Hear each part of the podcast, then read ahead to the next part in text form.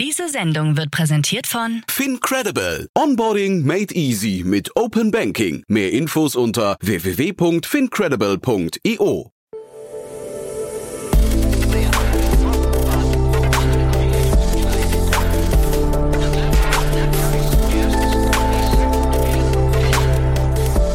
Startup Insider Daily. Herzlich willkommen zu Startup Insider Daily. Mein Name ist Jan Thomas und heute sprechen wir mal wieder über einen Markt, den ich weder kannte noch verstanden hatte im Vorfeld, aber er ist wirklich super spannend. Wir reden nämlich, das werdet ihr gleich hören, über einen Markt, der 30 Milliarden Dollar schwer ist und der vor allem extrem klimaschädlich ist. Also Ansatzpunkte genug für ein spannendes Startup, für einen coolen Challenger. Ich spreche heute mit Fabian Lemke, er ist der Co-Gründer und CEO von Nuventura und das Unternehmen hat für seine Mission gerade 25 Millionen Euro eingesammelt im Rahmen seiner Series A. Ihr seht also schon große Zahlen, die hoffentlich äh, zum einen die Ernsthaftigkeit unterstreichen, unterstreichen, aber dann eben auch das Marktpotenzial und natürlich auch die Traction. Ich fand es wirklich hochinteressant. Fabian hat das auch super erklärt, auch wenn es wie gesagt ein Markt ist, mit dem man sich ansonsten relativ selten bis gar nicht auseinandersetzt. Es sei denn, man ist ein großer Stromverbraucher, aber ich würde sagen, bevor ich zu viel erzähle, alle Details jetzt von Fabian Lemke, Co-Gründer und CEO von Nuventura. Werbung.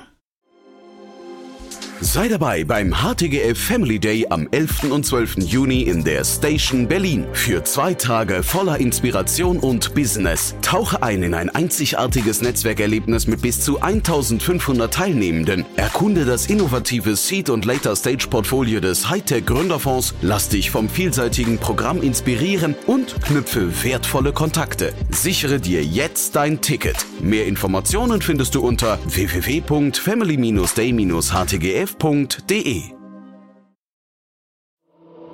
Startup Insider Daily. Interview. Cool, ja, ich bin verbunden mit Fabian Lemke, Co-Founder und CEO von Nuventura. Hallo Fabian. Hallo, grüß dich, Jan. und es heute wird spannend, weil wir über einen Bereich reden, den ich wirklich gar nicht verstehe. Ne? Ich habe hier gesehen, elektrische Verteilnetze und dann habt ihr irgendwie Mittelspannungsschaltanlagen. Ähm, das ja. also eine Welt, die ich nicht kenne. Musst du uns mal reinführen. Ja, sehr gerne. Also in der Tat ist es auch so, ähm, auch ich bin Ingenieur vom Hintergrund und hatte trotzdem keine Ahnung von Schaltanlagen, bevor ich meinen ähm, Mitgründer Manjunat kennengelernt habe. Ähm, also vielleicht ganz kurz, was sind Schaltanlagen? Sagen, ob jetzt Mittelspannung, Hochspannung, Niederspannung ist eigentlich erstmal egal. Jeder kennt zu Hause in den Sicherungskasten. Da sind diese Sicherungen drin, die rausspringen, wenn irgendein Problem ist bei uns zu Hause.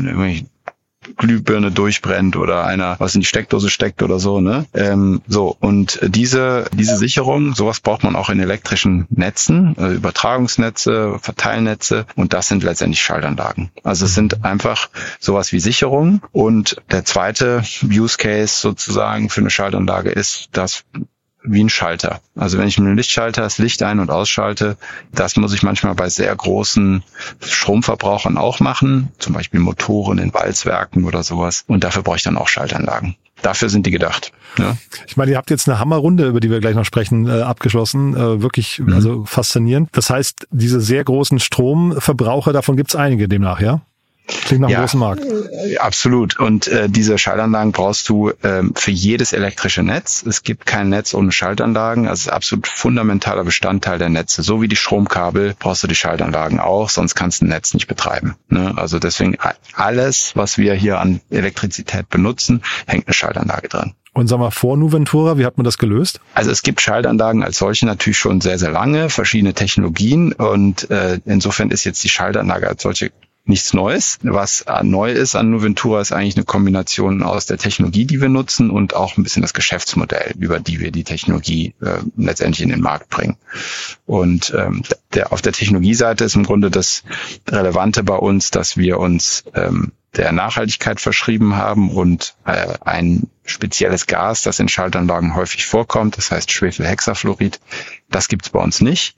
Wir ersetzen dieses Gas durch Luft und vermeiden damit dieses Gas. Und dieses Gas ist das stärkste Treibhausgas, das die Menschheit kennt. Also es ist 25.000 Mal, noch mehr sogar, so stark wie CO2. Ne? Also ein Kilogramm SF6 ist 25.000 Mal so, äh, ist so viel wie 25.000 Kilogramm CO2. Ne? So, das ist der, der technische Teil und ähm, dann ist es so, dass bei diesem Typ Schaltanlagen, die nennt man gasisolierte Schaltanlagen, weil sie eben dieses Gas jetzt vorher SF6 nutzen, um innerhalb der Anlage elektrisch zu isolieren. Und ähm, innerhalb dieses Marktsegments, das ist ein sehr großes Marktsegment, ähm, hat man ist es eigentlich üblich, dass es sehr große Unternehmen gibt, die äh, diese Anlagen als Systemlösung an Endkunden das sind Stromnetzbetreiber oder Industriebetriebe verkaufen. Und wir sind eigentlich eine Technologieplattform, wenn man so will, hardware-seitig. Ja, das heißt, wir äh, haben diese Technologie entwickelt, die eben ohne das Gas SF6 auskommt und äh, stellen diese Technologie jetzt anderen kleineren Herstellern von Schaltanlagen zur Verfügung, die ansonsten keinen Zugang zu so einer neuartigen Technologie hätten weil sie es A nicht entwickeln können oder B ähm, einfach sich für sie wirtschaftlich auch gar nicht lohnen würde in dem kleinen Markt, in dem sie dann unterwegs sind. Das sind dann lokale Player, immer so. Sag mal den einen Schritt davor noch, wie seid ihr überhaupt darauf gekommen? Habt ihr da irgendwie, ähm, was nicht strategisch euch äh, größere Märkte angeguckt und gesagt, das ist der, wo wir, äh, wo wir rein können oder wie seid ihr vorgegangen? Nee, also es ist ähm, eher so ein bisschen durch meinen Mitgründer getrieben, der ist äh, Entwicklungsingenieur und war das auch vorher für Schaltanlagen. Der war bei einem großen Hersteller von Schaltanlagen tätig als ähm, R&D-Ingenieur und hat dann da auch, sagen wir mal, die Schattenseiten von SF6 kennengelernt. Äh, also Schwefelhexafluorid kurz heißt SF6. Ähm, und äh, der hat dann irgendwann für sich beschlossen, da mache ich nicht mehr mit. Äh, ich bin der Meinung, da gibt's bessere Lösungen. Ähm, die sind halt gerade nur nicht aus diversen Gründen vielleicht opportun. Aber ähm, ich bin trotzdem der Meinung, das sollte man weiterverfolgen. Und der hat sich dann nach Berlin abgesetzt und hat sich in einen Coworking Space gesetzt und angefangen, eine Schaltanlage zu entwickeln, die eben ohne das Gas auskommt. Und dann sind wir beide über einen gemeinsamen Bekannten letztendlich in Kontakt gekommen. Ich war gerade ausgestiegen aus meinem ersten, aus meiner ersten Unternehmung und ja, war dann wieder auf einer Suche nach etwas, was mehr so meinem Background entspricht. Ich bin Ingenieur und äh, sehr produktverliebt, kann man sagen, und äh, hatte viel mit Energietechnik in meinem Berufsleben zu tun und das war dann für mich der ideale Fit. Und äh, mhm. ja. Lass uns den, den Schritt kurz nochmal durchleuchten, weil das ist ja ganz spannend. Dein Co-Founder hat es mir im Vorgespräch erzählt, kommt aus Indien. Jetzt mhm. hast du gesagt, hat er sich nach Berlin abgesetzt, äh, hat ähm, eine Schaltanlage entwickelt. Du verstandest oder kanntest diesen Bereich vorher nicht. Mhm. Äh, ich vermute, also ich habe rausgehört, ihr kanntet euch auch nicht. Das heißt, wie hat man sich da jetzt angenähert? Was, was, was stellt man da sich gegenseitig für Fragen?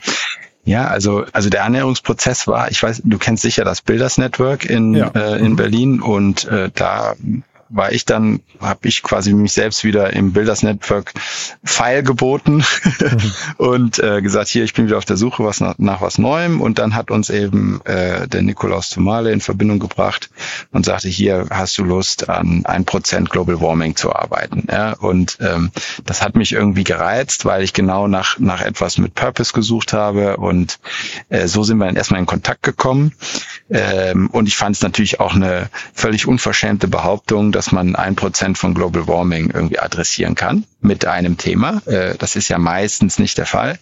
Äh, es ist, stimmt auch nicht ganz bei uns. Also ich will auch nicht behaupten, dass wir damit ein Prozent aller Treibhausgase adressieren, aber es ist schon sehr, sehr große Menge. Also Emissionen äh, sind so etwa 250 Megatonnen pro Jahr, die durch dieses Gas verursacht werden.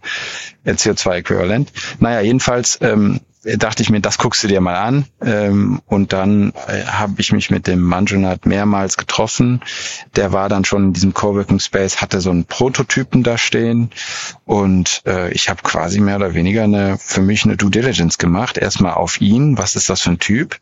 Ähm, und kann ich mir vorstellen, mit ihm zu arbeiten und dann halt versucht, den Fehler zu finden. Äh, ne? äh, mir das von ihm erklären lassen. Und so bin ich ein bisschen tiefer in diesen Markt eingestiegen. Muss sagen, dann, das waren so ein Prozess von zwei zwei, zwei Monaten etwa. Äh, und irgendwann habe ich dann gesagt, es ist einfach tierisch kompliziert. Ähm, äh, ich verstehe nicht alles, aber irgendwie glaube ich an diesen Kerl und glaube auch daran, dass es eine Chance verdient und ich mache da jetzt einfach mit. So. das war eine Bauchentscheidung. Ja, mhm. cool. Aber wenn du aber sagst, Prototyp, äh, da stand, ich habe mir das auf eurer Webseite angeguckt, das sind ja richtig große Schränke, ne? Also äh, das ja. heißt, der hat so ein Ding selbst entwickelt oder baut man das im Kleinen erstmal dann? Nee, der, der hat tatsächlich, der war an dem Punkt, dass er von, von der Konzeptphase her im Grunde fertig war und hat dann mit ein paar ähm, Bekannten letztendlich einen Unternehmer mobilisiert in Indien, ihm zu helfen, so einen ersten Prototypen zu bauen. Und diesen Prototypen äh, haben sie dann in Indien erstmal getestet und als nächsten Schritt dann nach Deutschland verschifft. Äh, und da so ein Ding wiegt eine Tonne. Ne? ähm, und äh, ja, und dann stand das da in Deutschland, äh, natürlich äh, weit entfernt davon, was hier äh, industrieller Standard ist. Äh, also natürlich total hemdsärmlich, aber, aber eben ein funktioneller Beweis dafür, dass es möglich ist. Ja. Und außerdem sagt man ja auch, wenn, wenn du nicht, wenn dir der, der erste Prototyp oder dein MVP nicht peinlich ist, äh, zwei Jahre später, dann bist du zu spät rausgegangen. Also in, ich glaube, in der, ich, ja. in der Hinsicht, äh, glaube ich, hat das sehr gut gemacht. Ja. Und wo steht ihr jetzt heute? Wo wir als Unternehmen stehen? Ja. Ja. ja. Also ähm, wir, erstmal gab es eine lange Phase äh, der Entwicklung, dann bis zur industriellen Reife. Das hat im Grunde gedauert bis Ende 2020, beziehungsweise da kam dann ein Meilenstein, das nennt man die Typprüfung. Das ist eine Zertifizierung. Ähm, Gibt auch bei Automobilen zum Beispiel. Ne? Wenn ich ein neues Fahrzeug zulassen will als Hersteller, dann gehe ich zum Kraftfahrtbundesamt und mache eine Typenzulassung. Und sowas gibt es bei Schaltanlagen auch. Da durchläuft man ganz viele Tests und weist nach, dass die sicher ist. Und äh, das haben wir 2020 erreicht und dann angefangen, Piloten ähm, mit ersten Endanwendern zu machen, um eben nachzuweisen, dass die Technologie funktioniert, dass sie sicher ist, Betriebserfahrung zu sammeln und parallel angefangen aufzu, äh, unser Geschäftsmodell aufzubauen. Äh, und das besteht eben darin, anderen Herstellern von Schaltanlagen Zugang zu der Technologie zu geben. So, und ähm, jetzt sind wir an dem Punkt, deswegen auch die Funding-Runde, dass wir eine äh, technologisch und auch vom Setup, vom Business Model her, Product Market Fit, soweit irgendwie stabilisiert sind und klar sind, dass wir das jetzt skalieren wollen und können.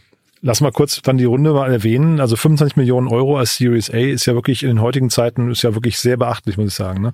Mhm. Ähm, jetzt kenne ich natürlich den Markt nicht. Ich weiß, vermutlich ist es sehr kapitalintensiv, was ihr macht, aber vielleicht magst du es mal durchführen. A, sagen wir durch, durch euren Cap Table, durch die, durch die Runde und B, vielleicht auch mal kurz sagen, wie das Marktumfeld für euch gerade war beim Fundraising. Ja, also ähm, die Runde, der Lead Investor ist äh, ein Impact PE slash VC, ähm, nennt sich Mirova aus Frankreich und äh, dabei als als neuer Investor war dann noch Forward One, Deep Tech Investor aus, äh, aus den Niederlanden. Ähm, das sind die beiden, die einen, großen Teil der Runde gemacht haben. Und dann gab es natürlich auch vorher schon eine Runde bei uns oder äh, zwei Runden, um genau zu sein, Pre-Seed und Seed. Und da gab es auch schon ein paar VCs, die dabei waren äh, und eben auch Angel-Investoren. Die waren auch mit dabei. So ist die Runde letztendlich zusammengekommen. Und ja, wie war das Marktumfeld? Ähm, ich glaube, das Marktumfeld für uns war immer schon sehr schwierig, weil wir von außen betrachtet erstmal ist es schwer, irgendwie da den VC-Case draus zu machen. Ne? Ich habe eben schon gesagt, paar Jahre R&D-Phase, das klingt jetzt nicht so richtig nach VC. Hm. Und äh, insofern ist es schon ein sehr erklärungsbedürftiges, ein sehr erklärungsbedürftiger Business Case oder Investment Case. Aber es ist eben auch ein sehr, sehr großer Markt und es ist ein Markt, der relativ schwer zugänglich ist, eben genau aus den vorgenannten Aspekten und deswegen, sobald man halt eine gewisse kritische, ein kritisches Level erreicht hat, äh, ist es natürlich auch ein Wahnsinnsvorteil, in so einem Markt unterwegs zu sein. Also ich mhm. kenne kein anderes Startup im Bereich Schaltanlagen, ja, und es ist ein Markt, der 30 Milliarden groß ist pro Jahr, wenige etablierte Player, die diesen dieses Segment gasisolierte Schaltanlagen abdecken und jetzt gibt es im Grunde einen freies Radikalen Ventura, die da den ganzen KMUs dieser Welt diese Technologie zugänglich machen. Das klingt aber jetzt dann doch sehr nach Risikokapital eigentlich, ne? Also wundert mich, genau. dass du jetzt sagst, es war, war schwierig, weil ähm, eigentlich so ein Riesenmarkt und wenig Wettbewerb und trotzdem irgendwie so, eine, so, ein, so ein klares Recht zur Existenz. Ne? Also wie man immer sagt, also es gibt ja quasi den, den, du hast gerade gesagt, Product Market Fit und so weiter ist alles äh, erfolgt. Das klingt doch so, als müssten euch eigentlich die, die Dollarscheine nur so zufliegen. Ja, du musst halt erstmal auf das Level kommen, dass jemand das genauso sieht auch. Ne? okay. Äh, und äh, das, ich vielleicht, vielleicht ist vielleicht so ein bisschen so, ich habe viele Gespräche geführt, wo ich einfach gemerkt habe, relativ schnell, ähm, dass auf der Gegenseite mit der, ja, der Investor recht früh ausgestiegen ist und einfach gesagt hat, weißt du was, klingt total super, was ihr da macht, aber ich verstehe es nicht ist nicht meine Expertise und ich kann nicht sagen, ob du, ob das, was du mir erzählst, richtig oder falsch ist. Mhm. Ähm, Fairer Punkt auch, ne? Ja, absolut. Ja. Äh, und, und deswegen war das dann häufig so ein Ausstiegspunkt. Also ich habe recht wenig gehört, finde ich total doof, was ihr macht oder macht überhaupt keinen Sinn für mich. Natürlich kam die Frage nach Kapitalintensität und äh, solche Themen kommen schon, aber der Ausstieg war meistens eher aufgrund der Tatsache, dass sagen, hey, ist nicht unser Fokus ähm, oder ähm, wir machen eigentlich auch gerade bei Hardware, ne, wenn man, man, man filtert ja, man sagt, okay, ich mache nur Hardware-Investoren, aber viele Hardware-Investoren sind eigentlich gar keine Hardware-Investoren. Die sind Software-enabled Hardware-Investoren. Ne? Und äh, wenn du dann mit einem Thema kommst, was wirklich ja Maschinenbau slash Elektro Elektrotechnik ist und eben nicht äh, Software, einen großen Softwareanteil hat, dann ist das eigentlich kein Fit mehr. Mhm. Ich habe mir auch euren Cap-Table angeschaut bei, bei Crunchbase. Das sind natürlich auch sehr, ja, ich sag mal jetzt nicht die typischen Digitalinvestoren, die bei euch investiert haben, ne? Ja, ja. ja, ist so. Ja. ja. Also ich meine, manche machen, glaube ich, schon auch Digital Investments, aber ja, wir haben eine Asian Development Bank als äh, auch als Investor. Ähm, das ist auch was ganz Besonderes. Ich habe, glaube ich, noch nie ein Investment der Asian Development Bank in, in Deutschland gegeben vorher. Hm. Und genau eben wegen unseres Geschäftsmodells, wegen unseres Ansatzes, andere zu enablen. Ne, das passt extrem gut für Entwicklungsaufträge in, ne, in Entwicklungsländern. Und dann eine E.ON äh, über die E.ON-Beteiligung ähm, oder Future Energy Ventures ne, äh, letztendlich, die machen natürlich schon auch Digitalinvestments, muss man sagen. Ne? Mhm. Oder IBB. Und trotzdem mal äh, jetzt, du hast euer Geschäftsmodell ja schon ein paar Mal erwähnt und auch so kurz angerissen. Wie geht ihr da jetzt vor? Also was sind so die nächsten Schritte für euch? Und dann heißt es, es wird dann nochmal kapitalintensiver? Also das Geschäftsmodell ist letztendlich, dass wir ich hatte es eben erwähnt, äh, anderen Herstellern von Schaltanlagen Zugang zu unserer Technologie bieten. Und das funktioniert so, dass wir denen Komponenten, wir nennen das Baugruppen, für unsere vollständig entwickelte Schaltanlage verkaufen und die dann die Anlage fertigstellen und letztendlich, jetzt fällt mir das deutsche Wort nicht ein, customizen ja, für den mhm. Endkunden und dann im, im Netz letztendlich platzieren beim Endkunden, bei einem Netzbetreiber, bei einem Industriekunden. Ja. Mhm. So, ähm, das heißt, wir äh, decken einen gewissen Teil der Wertschöpfungskette ab, indem wir eben äh, unsere Hardware produzieren und ihnen dann als Kit zur Verfügung stellen. Und die machen die Veredelung und die machen die Steuerung der Anlage. Das ist das äh, Geschäftsmodell. Wir teilen im Grunde die Wertschöpfungskette auf und äh, dadurch, dass wir aber eine patentierte Technologie haben und äh, äh ist jetzt ist das eine geschlossene Plattform, wenn man so will. Der, der Schaltanlagenhersteller kann jetzt nicht ohne uns äh, diese Technologie weiterverkaufen. Er muss im Grunde die Komponenten, die wir ihm verkaufen, von uns kaufen. Und diese Schaltanlagen haben eine extrem lange Lebenszeit. Einmal als Produkt im, also im Feld, 30 ne, bis 40 Jahre bleiben die stehen und auch als Produkt letztendlich, äh, was den Verkauf, was die Verkaufszeit angeht. Also eine Schaltanlage typischerweise 20 Jahre, bevor die wirklich maßgeblich ähm, überarbeitet wird oder durch ein neues Produkt ersetzt wird. Kann auch länger sein. Es gibt Anlagen, die sind schon 40 Jahre im Grunde äh, da. Ne? Gibt es von Siemens zum Beispiel eine, eine berühmte Anlage. Also in dem Markt berühmt. Das war der erste Teil, glaube ich. Ne? Geschäftsmodell, mhm. was sind die nächsten Schritte?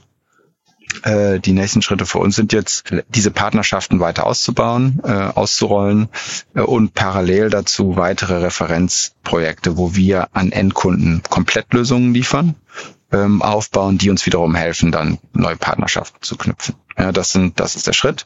Wir haben aktuell eine Montage in Berlin. Wir haben hier äh, zwei Fertigungshallen, wo wir tatsächlich auch Endmontage von oder Montage von unseren Baugruppen machen. Das, diese Baugruppen, das war jetzt ein bisschen eine Vereinfachung, das kann auch eine fast fertige Schaltanlage sein. Das hängt so ein bisschen von den Fähigkeiten unseres Partners, Partners ab. Und dann haben wir einen Partner, mit dem wir eng zusammenarbeiten, äh, auch in Deutschland, in Sachsen. Und wir bauen aktuell eine Tochtergesellschaft in Indien auf, in der wir sogenannte Unterbaugruppen äh, zusammenstellen. Also wir haben viele Lieferanten auch aus Indien, die liefern dann an unsere äh, Tochter in Indien und dort machen wir dann eine Unterbaugruppenfertigung und Qualitätsprüfung, bevor die Teile nach Deutschland kommen. Hm. Das ist gerade der nächste Schritt.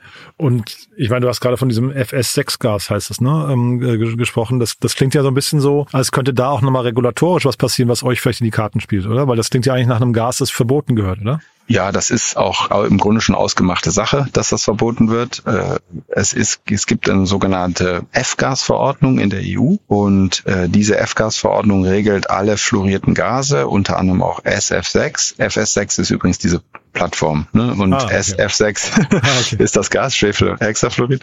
Äh, wird aber, es passiert eigentlich sehr, sehr vielen Leuten. Also offenbar haben die einen guten Job gemacht bei FS6, äh, das irgendwie, oder F6S, jetzt weiß ich gar nicht mehr.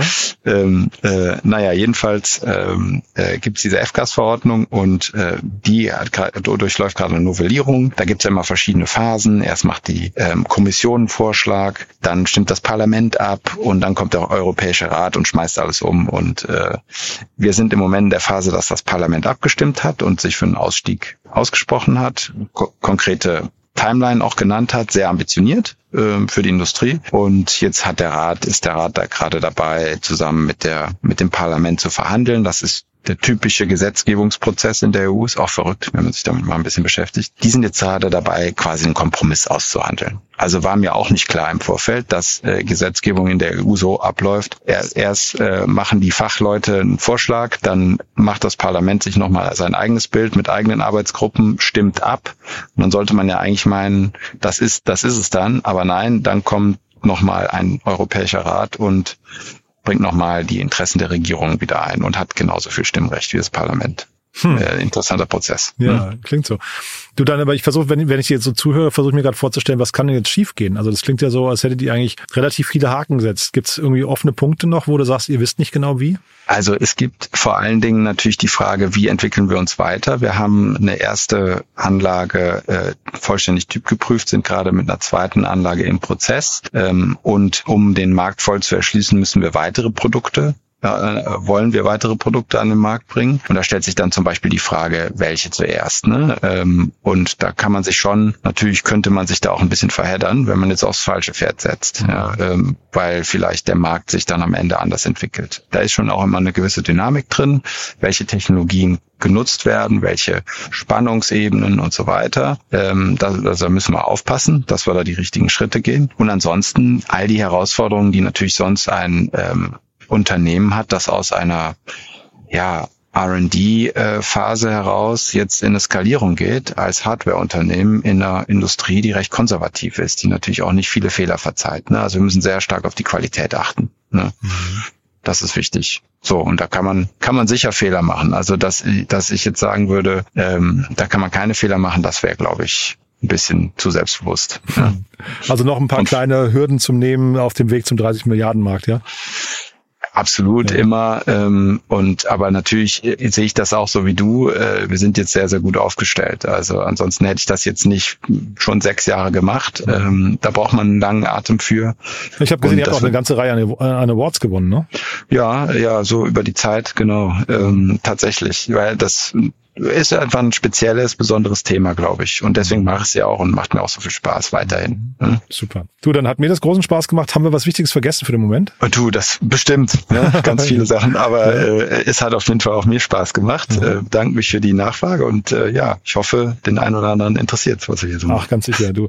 Ja, weiterhin viel Erfolg. Ja, dann bis zum nächsten Mal. Danke dir. Ciao, ciao. Ciao.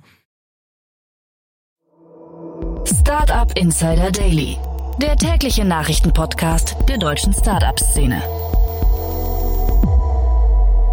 Ja, das war Fabian Lemke, der CEO und Co-Founder von Nuventura und das war wirklich super spannend, ne, muss ich sagen. Mal was ganz anderes äh, hatte ich so nicht auf dem Schirm, habe ich ja eingangs schon gesagt, fand es aber hochinteressant und finde auch Fabian hat das sehr, sehr cool erklärt, also zumindest so, dass ich es verstanden habe und ich gehe mal davon aus, bei den Themen, die ich noch nicht kenne, wenn ich sie verstehe, versteht ihr sie auch und findet sie wahrscheinlich genauso interessant wie ich. Wenn dem so ist, dann gerne weiterempfehlen an Menschen, die hier mal reinhören sollten. Ihr wisst ja, uns freut hier jeder, der zum ersten Mal reinhören und dann vielleicht hier hängen bleiben, weil sie sagen, es ist genau der Podcast, den ich öfters hören möchte.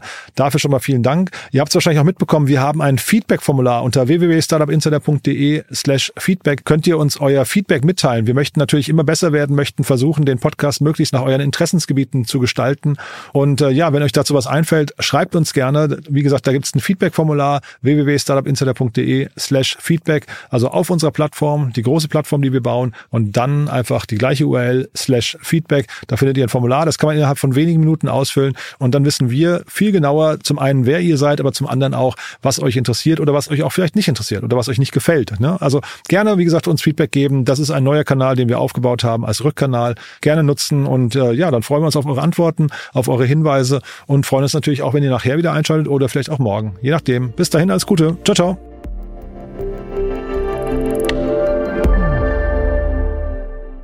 Diese Sendung wurde präsentiert von Fincredible. Onboarding made easy mit Open Banking. Mehr Infos unter www.fincredible.io.